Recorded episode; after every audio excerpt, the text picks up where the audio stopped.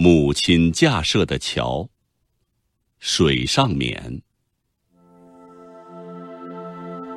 孩提时，母亲常领我去峡谷深处，让我坐在一领蓑衣那么大的一块小小田城上，自己浸没在齐溪的水田里插起秧来。这峡谷背着音儿，每天的日照不过三小时光景。这在村里也是块十分贫瘠的谷地。我家就在这样的山谷口，谷里也有旱地。这儿，母亲种上甘薯、萝卜之类。上那里去，中间有条很深的小溪，上面架着桥。可是每当发起大水，就常被冲毁。母亲就常去修桥。因为这是母亲独自干活的峡谷，没法去拖来众乡邻。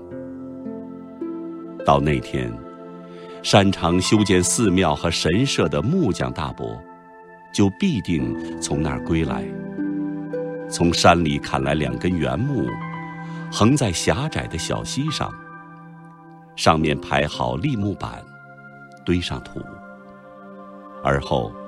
教我们兄弟踩结实，就成了坚固的红土桥了。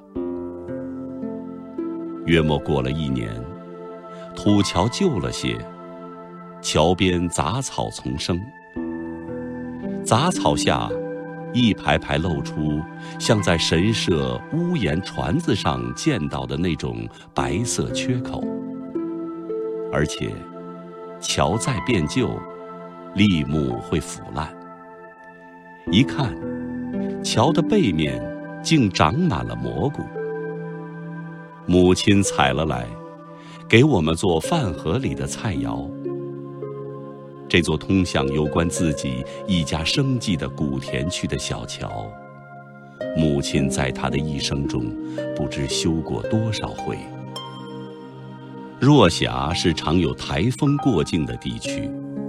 想来，怕会修过了十来回吧。不论哪回架的，这座桥总是在原木上堆着土，长起蘑菇来。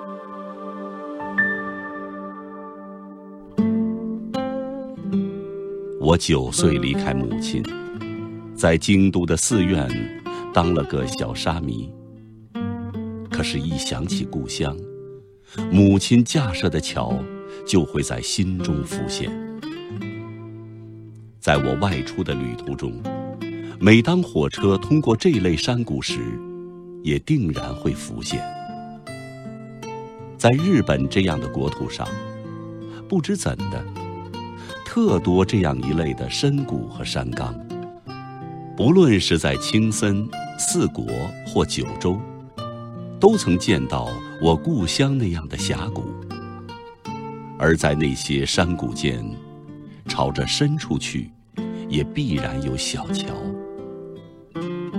为了微薄的收成，母亲尽心尽力架起了这座桥，由此取得我们一家的口粮。可以说，这是性命攸关的一座桥。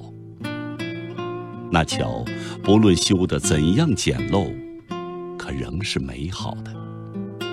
如今，我并无需特意去鉴赏那村上华月或富冈铁斋的名作，当看到乡村画师所绘的山水画，上面画得有露出原木缺口、杂草丛生的桥，便不由得。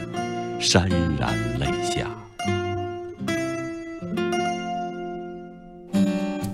那些年，我们一起读过的课文，《中国之声》诚意制作。